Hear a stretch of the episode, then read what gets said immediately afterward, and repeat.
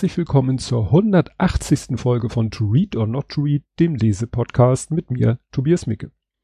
Ja, wie immer, ein kleiner Rückblick, eigentlich ja nur auf die Zeit seit der letzten Folge, die, muss ich mal kurz gucken, ja auch schon wieder eine Weile her ist, 18.11., 10.12., ja, relativ kurz eigentlich, ist auch nur ein kurzes, kleines Buch, aber mir ging nicht aus dem Sinn, der Autor oder Mitautor des letzten Buches, Herfried Münkler, ich war der Meinung, dass der mir in letzter Zeit auch öfter mal so Social Media an mir vorbei ist. Und äh, ja, der ist nämlich auch jetzt in der Thematik äh, Krieg, Ukraine, Russland. Da ist er halt auch unterwegs. Da verlinke ich mal, äh, war beim Deutschlandfunk. Da hat er nämlich was gesagt, äh, dass er Europa zur atomaren Aufrüstung empfiehlt. Das äh, hat auch daran hat dann auch wieder Carlo Marsala darauf reagiert. Also das ist dann auch so eine Idee. Aber das hier, also es war letztes Mal schon extrem politisch, diesmal wird es überhaupt nicht politisch. Äh, weil wir aber uns dem Jahresende nähern, habe ich mir mal angeschaut, was hatte ich eigentlich so für Downloads. Also es ist mir, nein, unwichtig ist es nicht, aber ich war überrascht, dieser Podcast, der ja nun wirklich sehr nischig ist, gut, das Thema Bücher nicht unbedingt, aber so wie ich es mache, ich sage ja immer wieder, ich bin kein Literaturkritiker, ich habe da null Bild Ausbildung, ich habe nichts studiert in der, ich bin selber kein Autor, also wie gesagt, macht das wirklich äh, sehr aus meiner Warte alles die, die Betrachtung der Bücher. Naja, aber nichtsdestotrotz hat dieser Podcast, ich habe jetzt mal letztes, also dieses Jahr mir angeschaut, so komme ich so auf knapp 200 Hörer pro Folge, so im Schnitt, das schwankt dann mal so 150 bis vielleicht mal gute Folgen 250, gute Folgen klingt auch schon wieder so komisch, aber wie gesagt, so knapp 200 Hörer im Schnitt bezogen auf die Folgen dieses Jahres. Ähm, heute wird eine besondere Folge, weil es ähm, sich sind viele Dinge zusammengekommen. Ähm, dazu kommt später mehr, weil heute ist ein besonderer Tag. Das ist, da habe ich überhaupt vorher nicht dran gedacht und das passt aber perfekt. Aber dazu später mehr. Jetzt kommen wir erstmal zum Buch. Das Buch trägt den Titel Das ABC der Videospiele. Und äh, ist ein Buch, gibt es im Shop von den Rocket Beans, weil der Autor zu den Rocket Beans gehört. Ich verlinke da Videos und zum Shop und so weiter und so fort.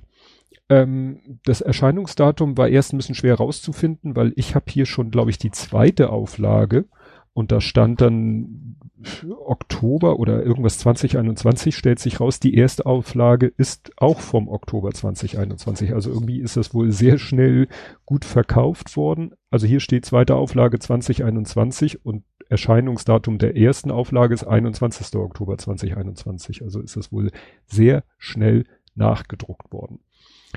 Ähm, ja, wie ich schon sagte, der Autor ist eine Bohne, habe ich mir notiert, Gregor Katsios. Was habe ich über den notiert?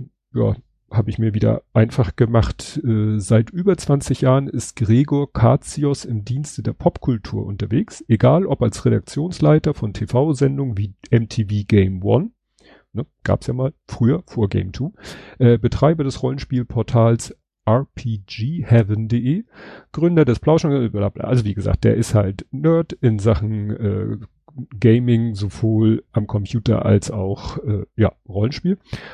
Und was steht hier noch? Ja, Nerd halt. Ist erschienen das Buch im Lappan Verlag. Der gehört zum Carlsen Verlag. Das, äh, den Lappan Verlag. Ich hatte hier Wikipedia mal geguckt. Ja, die haben zum Beispiel die Uli Stein Bücher verlegt. Fand ich interessant. Und Nick Knatterton. Die Älteren werden sich erinnern an Nick Knatterton. Gut, ähm, zurück zum Buch. Wie bin ich da auf dieses Buch gestoßen? Äh, meine Schnäppchenseite ist schuld. Ich habe ja so eine My Deals, die scrolle ich ja immer so durch, weil da entdeckt man halt manchmal Sachen, von denen man vorher gar nicht wusste, dass man sie gerne haben wollte. Und dann entdeckt man sie auch günstig, weil es halt eine Schnäppchenseite ist. Dieses Buch gab es super günstig. Ich weiß, hier steht der Originalpreis 14 Euro. Aber ich habe acht. Ich, ist es so. Hier an der Seite, also wenn man das Buch zuklappt, dann sieht man ja von drei Seiten, sieht man ja die Seiten des Buches. Und an einer Seite ist ganz klein draufgestempelt Preis reduziertes Mängelexemplar. Also ich habe mir das Buch ganz genau angeguckt. Ich konnte keine Mängel entdecken. Spekulation von mir.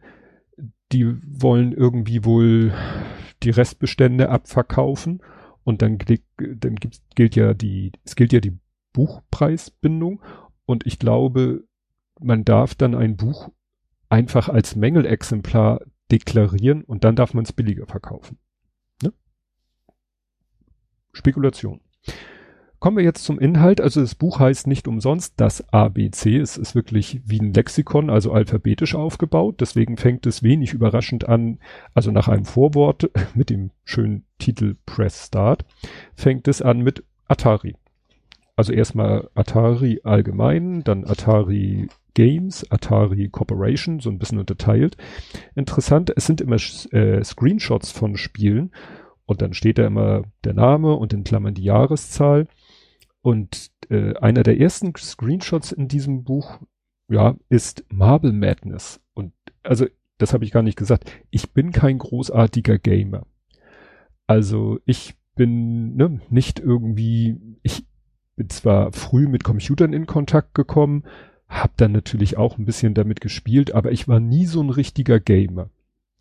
Und nichtsdestotrotz, Marble Madness erinnere ich mich, dass ich das gespielt habe aber ziemlich sicher nicht auf einer Atari-Konsole, also auf irgendeinem anderen System. Die Spiele sind ja dann teilweise für alle möglichen anderen Computer später portiert werden, worden.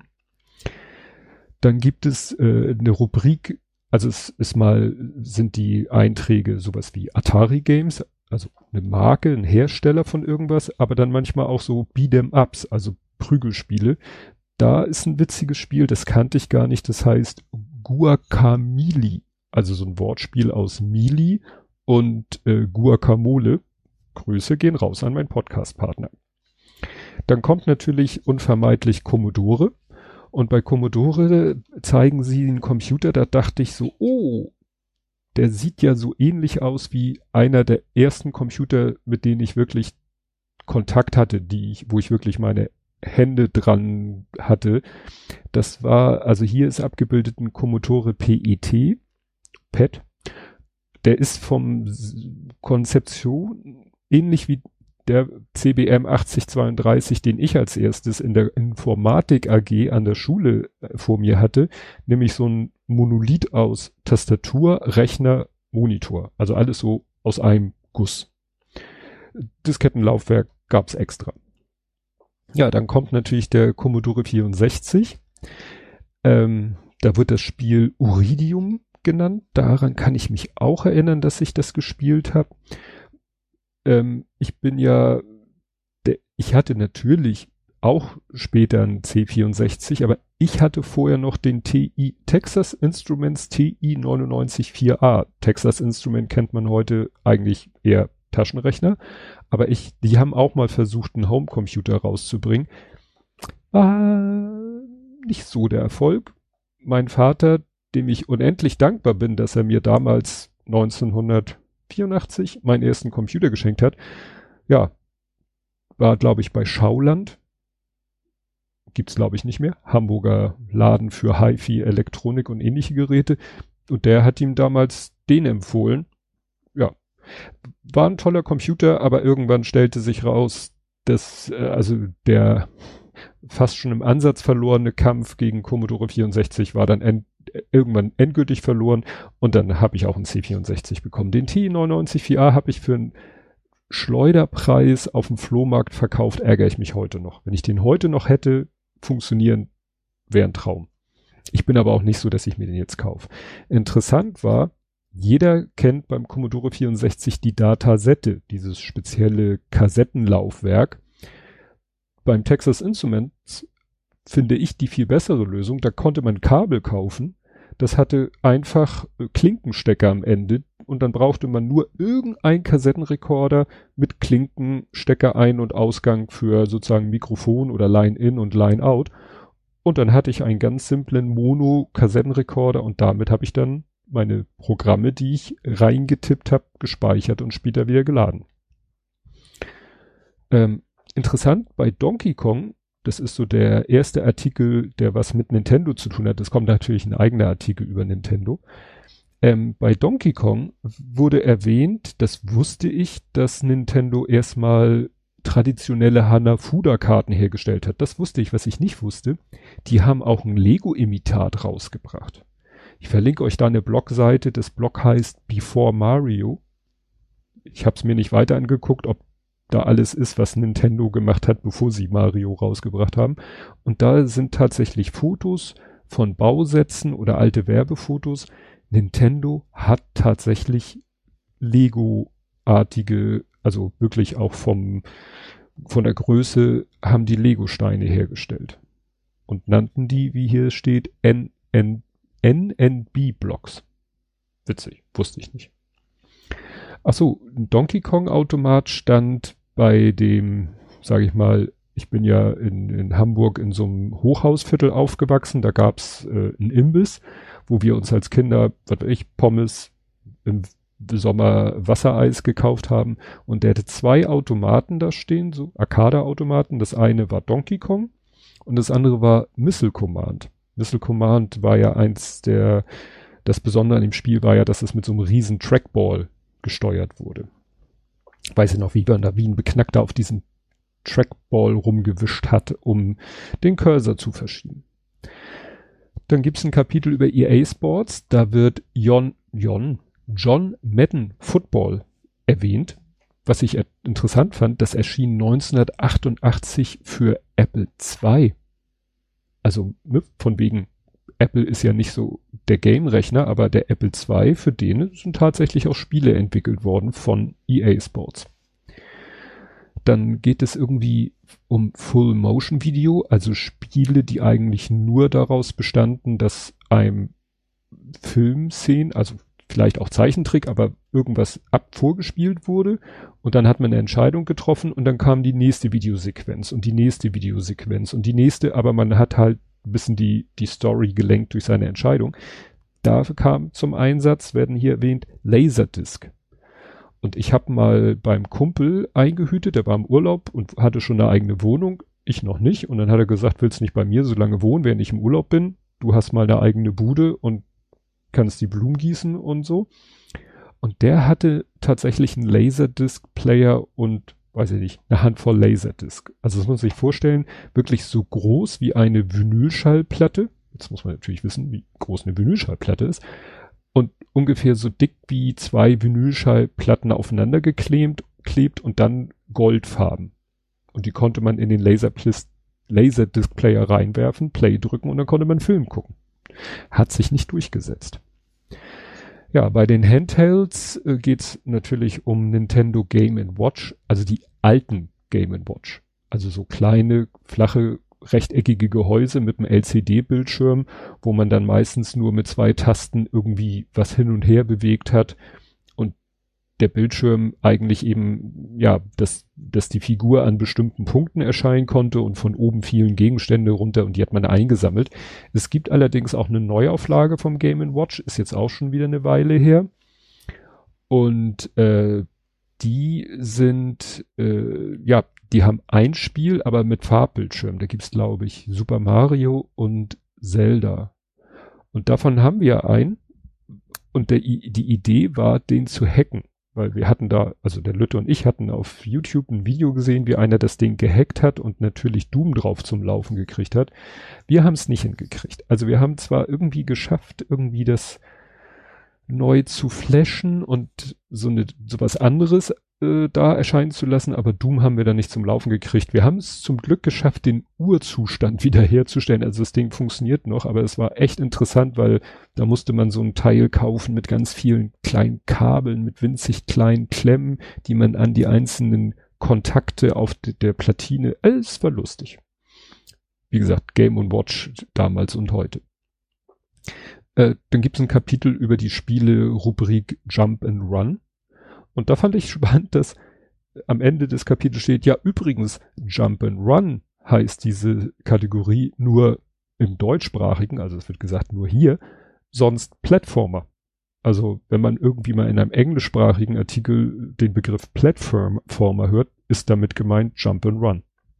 Finde ich immer witzig, wenn so englische Ausdrücke äh, im Deutschen benutzt werden, aber im englischsprachigen Raum nicht. Ja, dann wird natürlich der Konami-Code erwähnt. Kriege ich, den kriege ich nicht aus dem Kopf hin. Up, up, down, down, left, right, left, right und so weiter. Ah, hier ist es. Up, up, down, down, left, right, left, right, BA. Wird dann auch erklärt, bei welchen Spielen dieser Code äh, welche Funktion hat. Ähm, ich habe den, glaube ich, nie angewendet, weil ich, glaube ich, nie was gespielt habe, wo man den einsetzen konnte und ich wusste auch nichts davon. Witzigerweise hat, haben wir mal in einem, also wir haben ja, Olo und ich haben ja zusammen Podcast, Blathering. Und äh, er hat mal tatsächlich ausprobiert, ob man eine Podcast-Episode auch ähm, einen Titel geben kann mit Emojis. Und es gibt so File-Emojis und hat wirklich geklappt. Also wir haben eine Podcast-Folge, die heißt, die Welt braucht eine neu up, up, down, down, left, right, left, right, BA Start. Der Podcast-Player schafft das nicht ordentlich anzuzeigen, aber das sei ihm verziehen. Gut, ja, dann wieder bei Nintendo. Also dann gibt's ein Kapitel wirklich über allgemein über die Firmen Nintendo. Da werden auch noch mal diese Hanafuda Spielkarten abgebildet. Und äh, ja, natürlich das Nintendo Entertainment System, das wir gleich zweimal haben hier im Haushalt, nämlich einmal das echte und äh, das von Lego. Ne? Dann wird hier erzählt von einer Konsole, die heißt Odyssey. Habe ich noch nie was von gehört. Steht, das ist einer der ersten Konsolen von 1971. Erinnert ein bisschen mich daran, also wie, bevor ich meinen ersten Computer hatte, ein paar Jahre vorher, also Ende der 70er, Anfang der 80er, hat mein Vater auch mal eine Spielekonsole gekauft. Ich habe bis heute nicht rausgefunden, was das für eine war. Ich sehe sie noch vor mir in so einem, ja, bei Lego würde man sagen, äh, Light Nougat Farbton mit so Controller, die man so rausnehmen konnten. Das waren so zwei Analogsticks. Und eigentlich hatte man die Wahl zwischen zwei Spielekategorien. Das eine waren Varianten von Pong, zig Varianten von Pong. Und äh, das andere war, dass man so ein, so ein Dragster-Auto einfach über so eine waagerechte Linie, dann kam eine Sprungschanze und Hindernisse und man konnte irgendwie mit Hilfe des Joysticks die Beschleunigung regeln und musste aufpassen, man, dass man nicht zu schnell beschleunigt, aber auch an der Sprungschanze schnell genug ist, damit man über die Hindernisse springt. Ich habe leider bis heute nicht rausgefunden, äh, was das für eine war.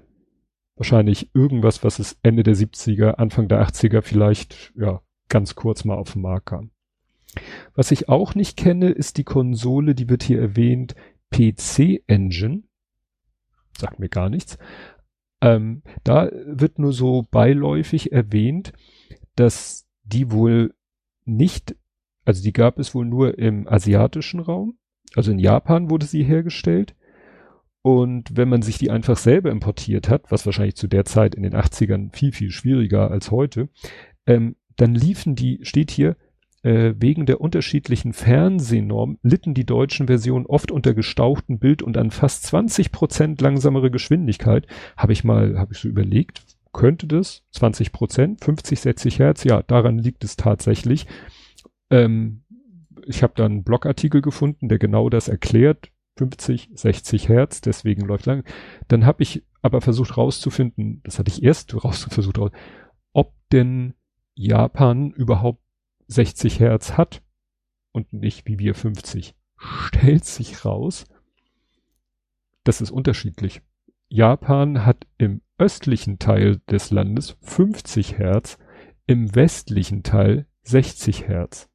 Und das hat irgendwie damit zu tun, dass die für irgendein, dass die Generatoren einmal von Deutschland, aus Deutschland importiert haben, von AEG, die 50 Hertz liefern und von General Electric aus den USA, die 60 Hertz liefern. Und dadurch haben die jetzt zwei verschiedene Frequenzen in einem Land was man so rausfindet. ne? äh, was auch äh, witzig ist, da sind wir wieder bei äh, Deu nicht Deutsch-Englisch, aber so bei Sprache. Pac-Man, das Spiel Pac-Man kam, wie so viele Sachen, aus Japan. In Japan hat man dem gleich irgendwie einen international klingenden Namen geben wollen und hat ihn Puckman oder Puckman genannt. Geschrieben P-U-C-K-Man. Und als dann man die Idee hatte, das Spiel könnte man ja auch im amerikanisch-englischsprachigen Raum vertreiben, hat man sich überlegt, hm, wenn da so ein Arcade-Automat ist und da steht, ich spreche es mal jetzt deutlich, Puckman, P-U-C-K, dann reicht ein kleiner Kratzer an dem P und dann steht da was nicht so Schönes. Und das war angeblich der Grund, warum sie dann gesagt haben, oh, lass uns das mal lieber Pac-Man nennen, wenn wir es international vermarkten. Apropos Pac-Man, demnächst baue ich den Pac-Man-Automaten aus Lego. Ja, PlayStation wird dann auch, kriegt auch einen eigenen Artikel da fand ich interessant, da ist ein Foto vom Nintendo PlayStation Prototyp.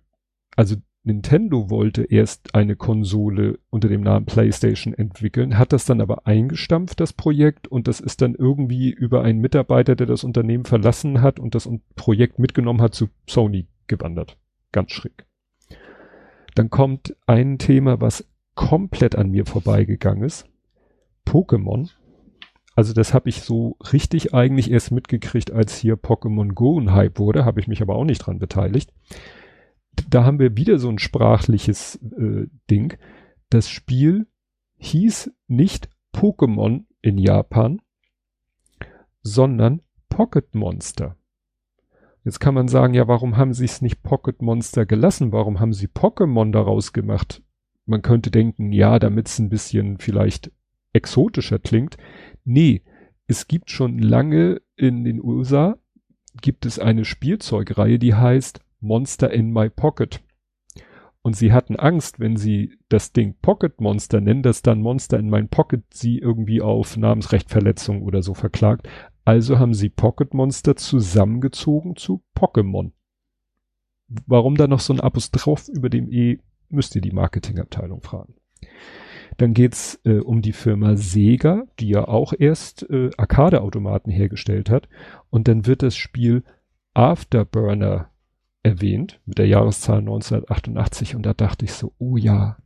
Also wie gesagt, in frühen Jahren bin ich schon so ein bisschen mit Computerspielen in Kontakt gekommen, aber meistens halt im Imbiss, Spielautomat oder im Urlaub. So mit meinen Eltern, Bruder, Urlaub, Mallorca gab es in den Touristenorten meistens auch so kleine Spielhallen, Orte, die man ja in Deutschland gar nicht betreten durfte als Kind. Und da konnte man so reinlatschen und standen da halt so die Spiel, Computerspielautomaten und Afterburner war der absolute Burner, ähm, weil das, äh, da hat man sich reingesetzt in so eine Apparatur, in so einen Sitz und hatte vor sich wirklich so ein so ein Hebel wie, wie im, ja, wie in so einem Düsenjet und der ganze Automat oder zumindest der Stuhl hat so ein bisschen die Bewegung mitgemacht. Also wenn man den Hebel zur Seite gemacht hat, damit der Flieger zur Seite eine, das Manöver macht, hat der ganze Sitz sich mitbewegt. Auch so ein bisschen vor und zurück. Also es war schon so in Ansätzen ein Flugsimulator. Da ist viel, da habe ich viele Münzen drin versenkt.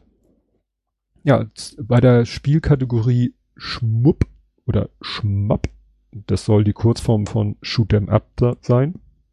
Geht's um Space, Space Invaders. Interessant fand ich die Erklärung, dass bei Space Invaders die Monster, die da, oder die Außerirdischen oder was weiß ich, die Aliens, die Space Invaders halt, die ja von oben nach unten sich bewegen, dass das immer schneller wird, je mehr man abschießt, weil es weniger sind und damit weniger Rechenzeit verbraucht wird. Da dachte ich mir, das müsste man mal ausprobieren. Man bräuchte mal Problem-Emulator, ob der das so richtig nachmacht. Wenn man mal keins abschießt, also wenn man bei Space Invaders nicht schießt, sich nur unten verbarrikadiert, ob sie dann auch schneller werden oder ob sie wirklich nur schneller werden, weil man welche abschießt und der Computer dann weniger zu tun hat, weil er ja weniger berechnen muss.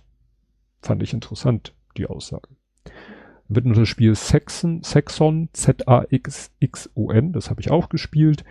So, das, also was ich am Computer gespielt habe, also die, die Phase, wo ich mal ein bisschen Computer gespielt habe, war eigentlich auf dem C64.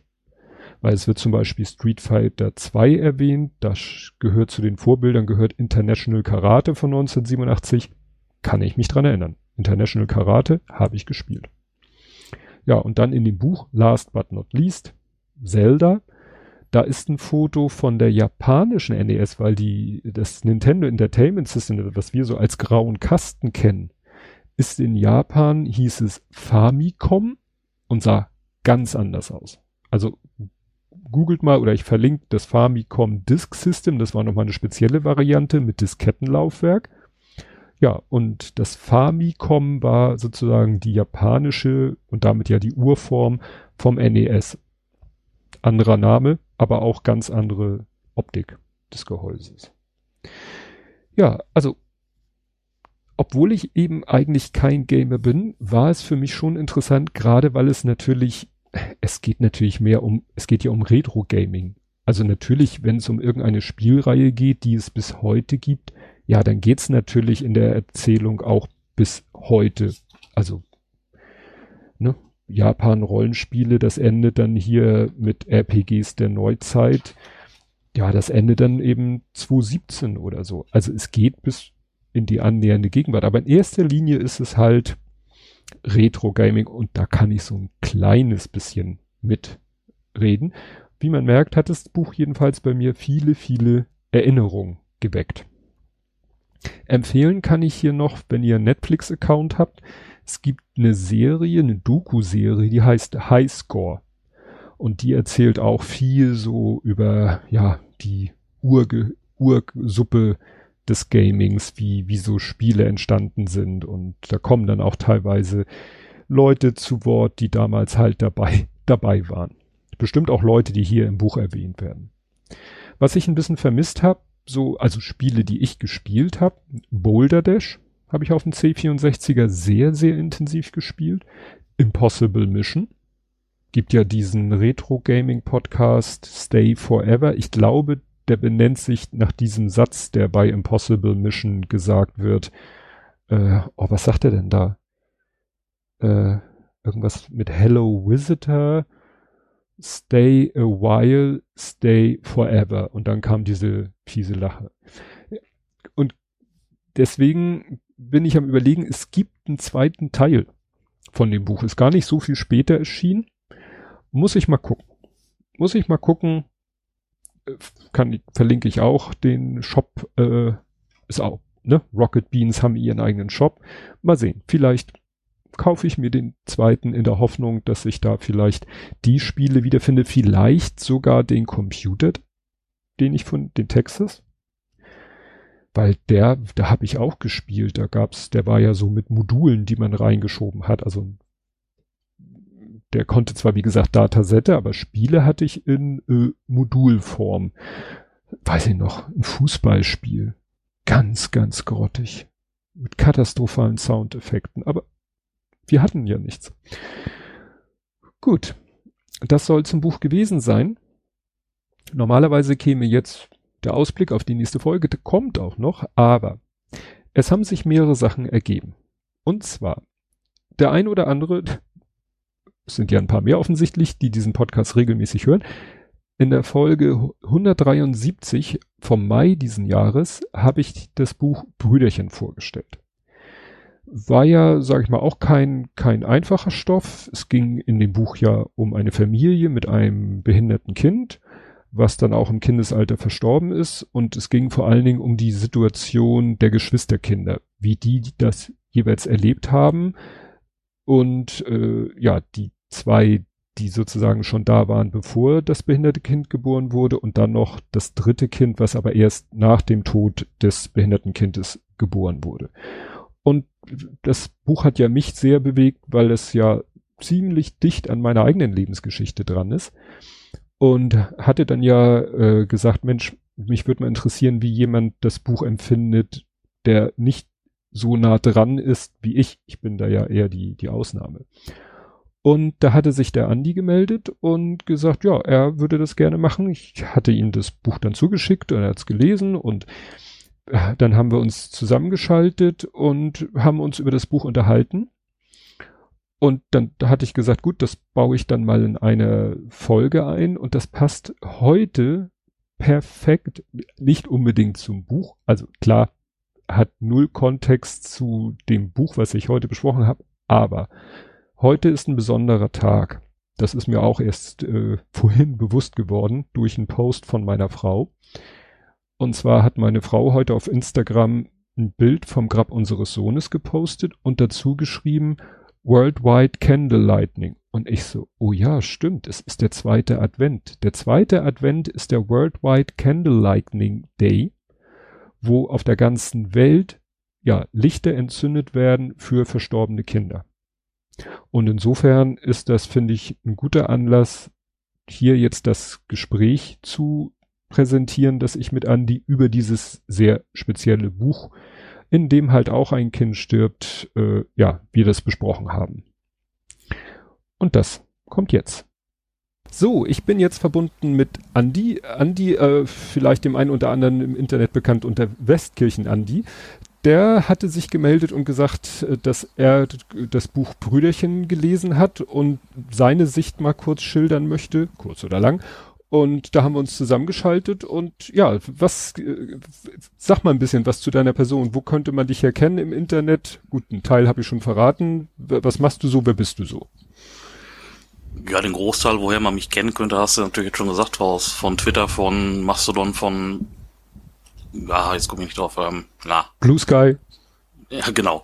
Ähm, unter Westkirchen Andi und ähm, paar Leute kennen mich vielleicht vom Podstock, haben mich da mal gesehen oder auf dem letzten offiziellen Kongress, dem 36 C3, da bin ich auch rumgelaufen, aber sonst ähm, kennt man mich aus dem Internet eigentlich weniger. Ja. Ja, du, du hast zwar die Idee für ein Podcast-Projekt, das ist aber noch so im, im Werden, um es mal so auszudrücken. Genau. Ja. Ähm, dass man dich so altersmäßig einstufen kann? Willst du das so in so einem gewissen Bandbereich mal einordnen? Ja, aktuell 47, das können wir schon genau einordnen, ja. so eigentlich. ja, ne, also äh, Pi mal Daumen auch so mein Jahrgang, dass man das so ungefähr vor, vor Augen hat. Und beruflich machst du, weiß ich selber gar nicht, auch irgendwas mit IT, ne? Also bist auch so ein ITler wie ich. Beruflich bin ich ähm, in der Produktion in einer großen Technikfirma tätig und IT ist ein Hobby Ach so. quasi. Okay. Alles klar. Ach so, was aber finde ich auch noch wichtig ist, äh, so, äh, nein, nebenberuflich ist das falsche Wort. Du bist im, äh, ich weiß immer nicht, im Rettungssanitätsdienst äh, tätig. Ich bin seit äh, jetzt 23 Jahren ehrenamtlich beim Arbeiter-Samariter-Bund tätig als Rettungssanitäter in der PSNV, der psychologischen Notfallversorgung und im Katastrophenschutz. Ja, das finde ich, sollte man auch noch wissen, weil das auch wieder so die Möglichkeit gibt, dich, dich da so ein bisschen einzuordnen. Sprich, du hast, ich sag mal ganz blöd, mit, mit, klingt jetzt ganz blöd, mit menschlichen Leid hat, hast du durchaus äh, Erfahrung im, in dem Sinne, dass du solchen Leuten schon mal begegnet bist. Hm. Gut, äh, falls, es ist ja schon eine Weile her, habe ich gesehen. Ich habe ja im Mai das Buch Brüderchen hier vorgestellt. Ähm, Nochmal kurz zusammengefasst, das ist ein Roman äh, von Clara Dupont-Monod aus dem Französischen.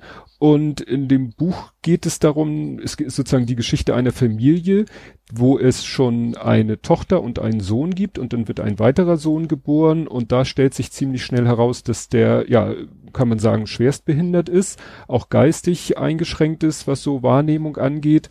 Und es wird eigentlich in drei Teilen beschrieben. Im ersten Teil, wie der große Bruder das Leben mit diesem Kind erlebt, wie die größere Schwester, wie gesagt, jünger als der große Bruder, aber natürlich auch älter als der, das Brüderchen, so wird es ja nur genannt, ähm, wie die, wie die Schwester das erlebt. Und dann als drittes Kapitel wird dann, gibt's dann quasi noch einen nachgeborenen Sohn, der quasi nach dem Tod des äh, Brüderchens, was dann auch im, sozusagen noch im Kindesalter geschieht, dann auch noch dessen äh, Leben quasi mit, beziehungsweise ohne das Brüderchen beschrieben wird. Und ich, dieses Buch hat mich halt sehr berührt, weil diese ganze Geschichte mit Kind, Behinderung, äh, Tod im Kindesalter ist ja meine Lebensgeschichte.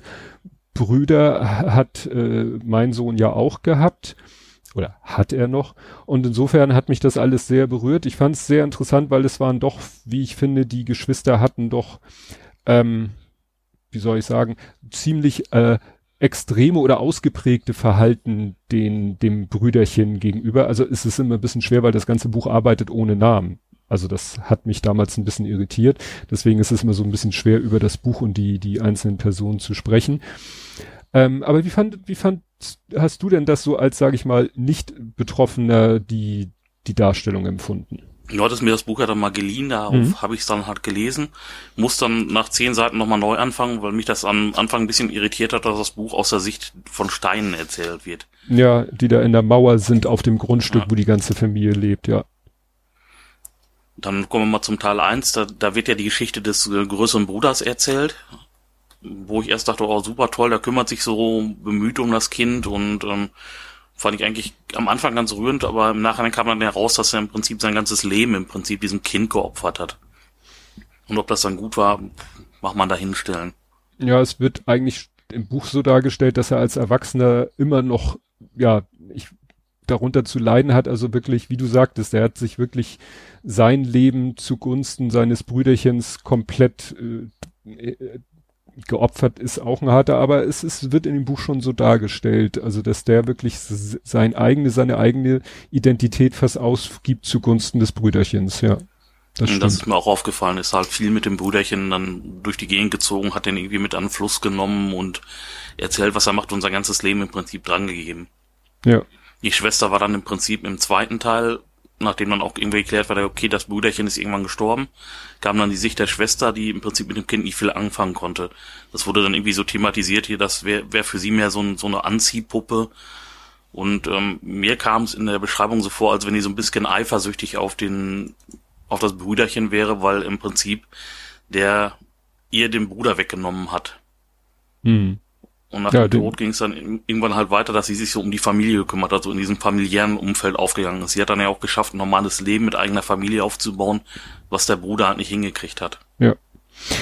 Ja, was ich gar nicht so auf dem Schirm hatte, du hattest, du, ja, du hattest mir ja gerade noch vor ein paar Tagen vorgestern sehe ich gerade, geschickt, äh, dass im WDR in einem Format äh, ein Mensch, Franz Meurer, auch dieses Buch vorgestellt hat, kurz zusammengefasst hat. Und der hat ja nochmal betont, dass die Schwester dann ja eigentlich dem großen Bruder geholfen hat, äh, sozusagen den dann gestützt hat, weil der ja eben so äh, durch die Geschichte mit dem Brüderchen auch als Erwachsener damit noch zu kämpfen hat. Und eigentlich hat sie da, äh, sage ich mal, das für ihren großen Bruder gemacht, was der große Bruder für das Brüderchen gemacht hat, also ihm quasi beiseite gestanden. Ja, das hatte ich auch nicht mehr so auf dem Schirm. Das war Kirche für WDR 2 war ja, das. Ich weiß nicht, ob du das verlinken möchtest, ja, aber das ist, ähm, ist halt öffentlich-rechtlicher, das wird irgendwann leider wieder depubliziert werden. Mhm. Ja, gut, das, ja, wie gesagt, die Schwester, die das, also ich, ich sag mal so, ich kenne ja nun äh, viele Lebensgeschichten auch anderer Familien, wo auch die Konstellation ist, behindertes Kind, sag ich mal, mit ohne Prognose, lebensbegrenzte Erkrankung, aber dann auch von Geschwistern. Und da habe ich halt auch alles Mögliche erlebt. Und ich sag mal, die Autorin hat vielleicht es ein bisschen sehr ins Extreme gezogen, beides, also jetzt den Bruder und die Schwester, aber ansatzweise ist da schon was dran. Es gibt die Kinder, die eben komplett sich für das behinderte Kind auch um die Eltern zu entlasten, so ähm, ja alles tun. Und dann auch Kinder, die eben, es wird dann immer so äh, von Schattenkindern gesprochen, die eben im Schatten des behinderten Kindes aufwachsen. Und ja, wie das, wie der Schatten das impliziert, so im Dunkeln aufwachsen und da mit dann auch Probleme haben, so wie, wie die Schwester es hat. Dass das dann so ist, dass fast schon so eine Aversion gegen das behinderte Kind kann es natürlich geben, ist mir zum Glück nicht begegnet. Hm.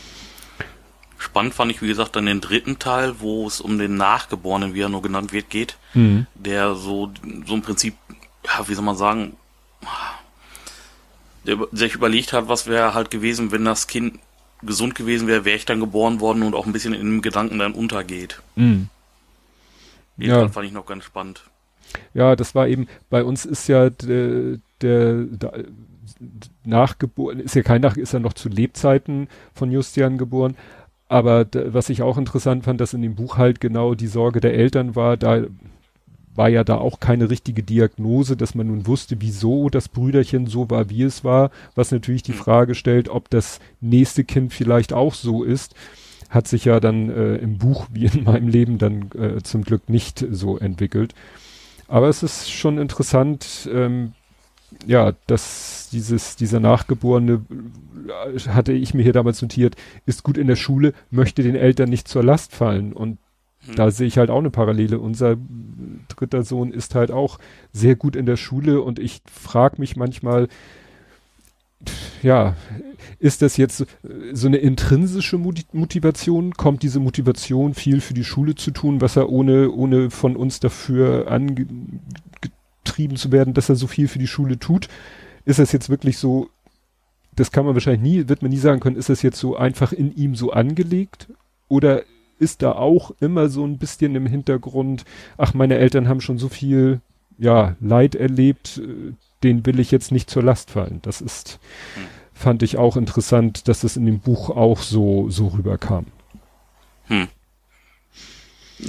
Zum Ende des Buches fand, was ich merkwürdig fand, war das, wie gesagt, das Ende an sich, dieses Unwetter mit dem Schaf und das war, das ging mir dann alles, muss ich zugeben, etwas ähm, sehr schnell. Ja, das habe ich auch so empfunden. Das Ende war so ein bisschen holter die Polter und dann, was du sagst, diese Sache mit dem Schaf, was vielleicht so ein bisschen Symbolik oder so war, ähm, ja, wie gesagt, das ging mir ähnlich, dass das Ende so ein bisschen abrupt mhm. und, und mich etwas verwirrt zurückgelassen hat. Wo du von schon deine Kinder erlebt hast ähm, oder erwähnt hast, wie haben deine Kinder denn das mit Justian damals im Vergleich jetzt zu dem Buch erlebt, würde mich mal interessieren. Ja, es ist nun so, der Große hat eigentlich ähm, er hat seinen Bruder ganz, soweit es eben technisch möglich war, ganz normal behandelt, ihn so als Geschwisterkind akzeptiert, hat sich nicht für ihn geschämt, hatte überhaupt kein Problem damit, wenn wir ihn mit zu seinen Fußballspielen genommen haben.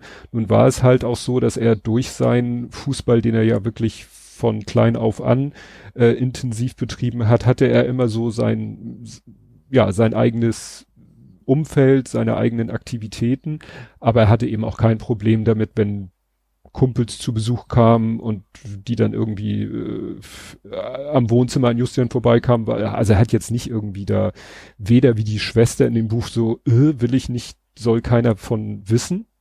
Hm. Aber auch nicht so, ich kümmere mich jetzt um ihn, was eben auch technisch irgendwann ja an, an Grenzen stößt. Hm. Also ihn, ihn zu, Justian zu füttern, gut, das hätte er auch vielleicht noch gekonnt, aber der war eben mit seinem Alltag, Schule und Sport auch voll ausgelastet.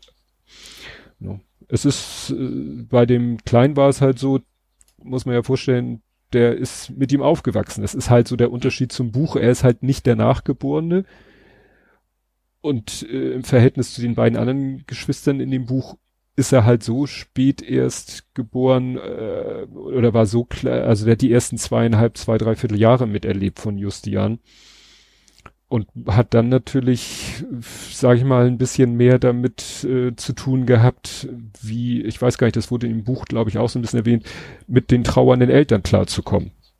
Hm. Ja. Aber jetzt, dass sich einer eurer Söhne da komplett aufgegeben hat, war bei euch da nicht der nein, Fall. Nein. Das hätten wir vielleicht auch ja gut, ob man das hätte verhindern können, ob man da hätte Einfluss nehmen können. Wir waren natürlich auch sehr in Beschlag genommen, aber ähm, mit Justian, aber ich hatte schon äh, von vornherein schon sozusagen vor Justians Geburt mir ganz stark festgenommen, äh, vorgenommen, fest vorgenommen, ähm, dass es bei uns, weil das Thema gibt's ja auch bei gesunden Geschwistern, dass der Erstgeborene dann unheimlich viel Aufmerksamkeit bekommt weil mhm. ist ja das Neue, das Frische, das ne? und dass dann das erstgeborene Kind so ein bisschen in den Hintergrund gerät, völlig unabhängig vom Thema Behinderung. Mhm. Und das war mir persönlich ganz wichtig, dass von vornherein sollte das bei uns nicht der Fall sein, weshalb ich wirklich von, also quasi vom Tag der Geburt von Justian an gesagt habe, so, der Erstgeborene soll nicht irgendwie das Gefühl haben, dass er jetzt in den, ins Hintertreffen gerät. Und das haben wir dann halt auch sozusagen, das habe ich dann auch schon in die Tat umgesetzt, bis dann sich überhaupt herauskristallisiert hat, dass Justian eine Behinderung hat. Das war ja so ein schleichender Prozess. Hm. Und dann äh, habe ich es, glaube ich, auch ganz gut geschafft, oder wir als Familie haben es ganz gut geschafft, dass jetzt ja, wir für Justian da waren, aber auch für den Erstgeborenen ausreichend da waren, dass der nicht eben in irgendeiner Form zurückstecken musste. Hm. Das ist was, was mir in dem Buch auch ein bisschen gefehlt hat, ist so der Hintergrund der Eltern, die Geschichte. Die ist irgendwie da nur so am Rande grob angerissen worden, aber das fand ich schade, dass da nicht ein bisschen drauf eingegangen wurde. Aber ja. es hieß halt auch Brüderchen. Ja, naja, das ist halt, über die Eltern erfährt man relativ wenig. Also ich glaube nicht mal, was die so beruflich machen oder so, dass man so ein Gefühl dafür kriegt, wie weit sind die beruflich eingebunden und äh, ne, wie viele Möglichkeiten haben die überhaupt? Auch wie, wie, wie geht es denen, klingt ein bisschen komisch, wie geht's denen wirtschaftlich, weil das ja auch einen großen mhm. Einfluss auf die Frage hat, wie viel äh, Aufwendung, äh, wie viele Möglichkeiten hat man sich selber um das behinderte Kind zu kümmern. Es wird halt irgendwann nur erwähnt, dass sie das Kind dann irgendwann zu den Nonnen gegeben haben, was auch immer diese Nonnen gewesen sein mögen. Ja. Ich gehe davon aus, dass es irgendwie eine Pflegeeinrichtung gewesen sein könnte. Mhm. Das war bei euch aber dann, ich frage jetzt einfach mal so, nie ein Thema oder habt ihr da auch mal drüber nachgedacht? Sagen wir mal so, schwebte im Raum für für eine Zukunft, zu der es ja nicht gekommen ist. Also so mhm. die Vorstellung, so wenn Justian eben älter geworden wäre, ins Erwachsenenalter gekommen wäre und wir vielleicht irgendwann wirklich auch körperlich äh, die Pflege nicht mehr so hätten bewältigen können. Ja, dann, dann vielleicht, aber uns war klar, weil wir das auch schon bei anderen Familien gesehen hatten, dass das nicht einfach ist. Also Einfach einmal vom, vom emotionalen her, aber auch vom, vom praktischen eine, eine Einrichtung zu finden, wo man sein Kind dann auch mit gutem Gewissen hingeben würde. Hm. Und ich, es, ich, sowas klingt immer doof, ich weiß, aber insofern ist es auch äh, in einer gewissen Weise äh, bin ich froh, dass wir vor die Wahl nicht gestellt worden sind. Also wir hatten halt mit Justian, er hatte seine Zeit auf dieser Welt. Sie hätte gerne noch länger sein können. Hm ne, die Entscheidung lag nicht an uns, dass sie vorbei war, aber es ist halt auch so, dass wir sagen, ja gut, ähm, er wäre jetzt, soll ich kurz rechnen, er wäre jetzt äh, 23, ob er dann noch bei uns hier mit 23 noch bei uns mit dem Haus wohnen würde, ich weiß es nicht. Hm. Ihr habt doch dann irgendwann die Unterstützung der Sternbrücke geholt. Ja. Ähm, jetzt würde mich mal interessieren, die Sternbrücke an sich, ich, ich weiß ungefähr, was die machen, aber hm. ähm, was machen die im Prinzip für die behinderten Kinder und für die Familien? Das würde mich mal interessieren. Ja, die Sternbrücke ist eben, das ist immer ein bisschen schwierig. Es ist halt vom, vom, von der Funktion her oder vom Namen her ist es ein Kinderhospiz und ein Hospiz mhm. verbinden wir immer mit dem Sterbeprozess. Aber ein Kinderhospiz hat eben fast die größere Aufgabe anteilig ist eben Entlastungspflege zu bieten. Das heißt, dass Eltern ihr Kind dort für einige Wochen des Jahres hingeben können und es wird da umsorgt und gepflegt und die Eltern haben dann die Wahl, sie können die Zeit auch dort verbringen oder auch äh, in Urlaub fahren oder so. Und mhm. diese Entlastungspflege ist halt dann wirklich wichtig, dass man, dass es mal so zu der unserer Zeit waren es, glaube ich, vier Wochen im Jahr gibt, wo man sagen kann, so, ich kann mich selber um mein Kind kümmern, wenn ich will, wenn ich mit meinem Kind in der Sternbrücke bleib, aber ich mhm kann auch sagen, äh, ich kann auch ausschlafen. So mhm. was ganz Banales. So, ich kann ausschlafen und wenn ich dann ausgeschlafen bin, dann äh, gucke ich mal, wo mein Kind gerade ist und sag, okay, danke, ich, ich gehe jetzt mit dem Kind mal spazieren oder ich kuschel jetzt mal mit dem Kind äh, im snoozelen Raum oder so. Mhm.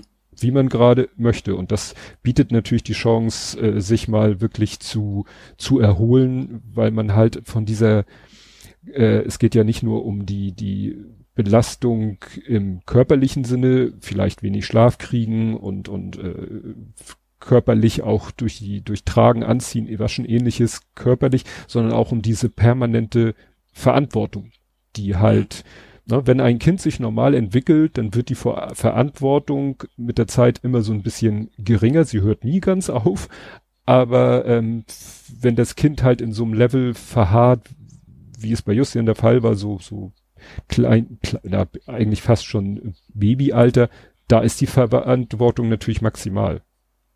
Und dass man die dann mal für eine Zeit abgeben kann, ist dann doch sehr, sehr hilfreich. Mhm. Bieten die auch ähm, für angehörige Geschwister irgendwie so ein Programm oder ist das dann wirklich ja. nur diese, nur ist jetzt, klingt jetzt mhm. abwertend, diese Betreuung für, für den im Prinzip im Sterbeprozess befindlichen. Nee, also für die Andere. Geschwisterkinder sind dann halt auch da. Es gibt eine Geschwisterbetreuung, wo sich um die Geschwister gekümmert wird. Und das finde ich auch wichtig zu sagen, diese, äh, es wird sich ja auch um die Familien gekümmert, wenn dann das Kind in der Sternbrücke auch verstorben ist, dann wird sich um die Eltern und die Geschwister auch weiter gekümmert. Also es gibt Mhm. Geschwisterwochenenden oder Geschwistertreffen, ähm, Tage sind das, wo sich die Geschwister treffen von Kindern, die in der Sternbrücke gestorben sind. Und das ist für die Geschwister natürlich auch nochmal eine gute Sache, da sich mit anderen Geschwistern auszutauschen oder nochmal, ne? Weil das kennen wir als Eltern ja auch, ne? Wenn du dich mit anderen Eltern triffst, die nicht so eine Geschichte haben, dann ne, kannst du dich vielleicht nicht so gut mit denen darüber äh, unterhalten, wie wenn du dich mit Eltern triffst, die so etwas ähnliches erlebt haben. Und so geht es äh, den Geschwistern dann sicherlich auch. Das heißt, ihr seid natürlich dann auch, das weiß ich jetzt zufällig aus deinem Podcast, äh, noch mit der Sternbrücke verbunden und Mhm. habt, haltet da auch Kontakt. Ja. Ja, ja, wir haben dann noch, wir gehen zum Tag der Erinnerung, wir gehen zum äh, Tag der offenen Tür, wir stehen auch noch in Kontakt, auch mit der ehemaligen Leiterin stehen wir noch in Kontakt oder auch ist, eine Mitarbeiterin ist ja äh, Patentante, sagt man, ne, die war ja Taufpatin Mhm. bei der Nottaufe, also insofern bestehen da immer noch viele, viele Verbindungen. Ja. Gut. Sind wir doch ein bisschen vom Buch abgekommen, das macht ja überhaupt nichts. Das, ähm, Hm. es, es war ja, das Besondere an dem Buch war ja diese Nähe zu meiner Lebensgeschichte und äh, ich fand es halt interessant, mal zu hören, wie jemand so, der von außen drauf guckt, wie der das Buch so empfindet. Also war es für dich also auch äh, ein, ein lesenswertes Buch oder sagst du, ja, war nicht so spannend? Lesenswert ist das schon, man muss sich halt äh, bei dem Buch vor Augen führen, es ist jetzt kein gute Laune-Roman, wo man Hm. sich sagt, oh, guck mal toll, geht super aus, das ist, ist es halt nicht. Aber es ist mal interessant, auch in die Richtung dann einen Einblick zu bekommen. Mhm. Ja. Nee, also wie gesagt, das äh, fand ich gut, dass du dich gemeldet hast ähm, und wir da einmal drüber sprechen konnten. Ich finde, es passt auch gut in diese Zeit. Es passt jetzt nicht unbedingt zu dem Buch, äh, was ich in dieser Folge vor, vorstelle, aber ähm, es, ist, ich merke, dass du hast das, was du mir geschickt hast, äh, lief ja jetzt auch, war ja nicht, dass du irgendwas gefunden hast, was vor Ewigkeiten lief. Es ist nun mal so, November, Dezember ist die Zeit, wo, wo äh, ja, Tod, Trauer und so doch in den Medien etwas präsenter ist.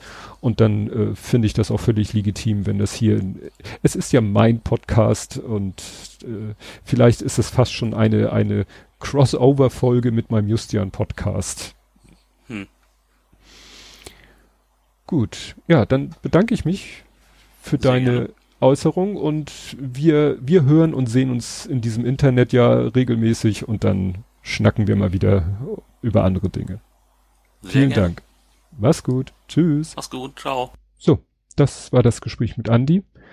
Ich fand es sehr interessant. Ich fand es so interessant, dass ich äh, das wahrscheinlich sogar in meinem Justian-Podcast noch veröffentlichen werde. Also falls irgendjemand auch den Justian-Podcast hört und sich wundert, dass da lange nichts passiert ist, kann ich in Aussicht stellen, dass da äh, wohl auch noch dieses Jahr mal wieder eine Folge im Justian-Podcast erscheinen wird. Das war es jetzt für diese Folge. Ausblick, ähm, nächstes Buch liegt schon bereit, weil äh, es war Nikolaus. Ne? Und da hat meine Frau wenig überraschend mir ein Buch geschenkt und ja, wo ich schon vom Titel und Beschreibung des Buches sage, oh ja, das interessiert mich bestimmt sehr. Ich glaube nicht, dass ich das noch bis Jahresende durchgelesen bekomme. Deswegen ne, für alle, die es feiern, äh, die es begehen, die irgendwas Positives dem abgewinnen können, eine schöne Weihnachtszeit. Es ist ja mittlerweile fast schon äh, ironisch, ein frohes neues Jahr zu wünschen, äh, zu sagen, es kann nur besser werden, traut man sich ja schon gar nicht mehr. Wir, wir hoffen einfach mal. Und so schauen wir mal, wann hier es äh, mit Büchern weitergeht. Wahrscheinlich im neuen Jahr. Bis dahin sage ich Tschüss.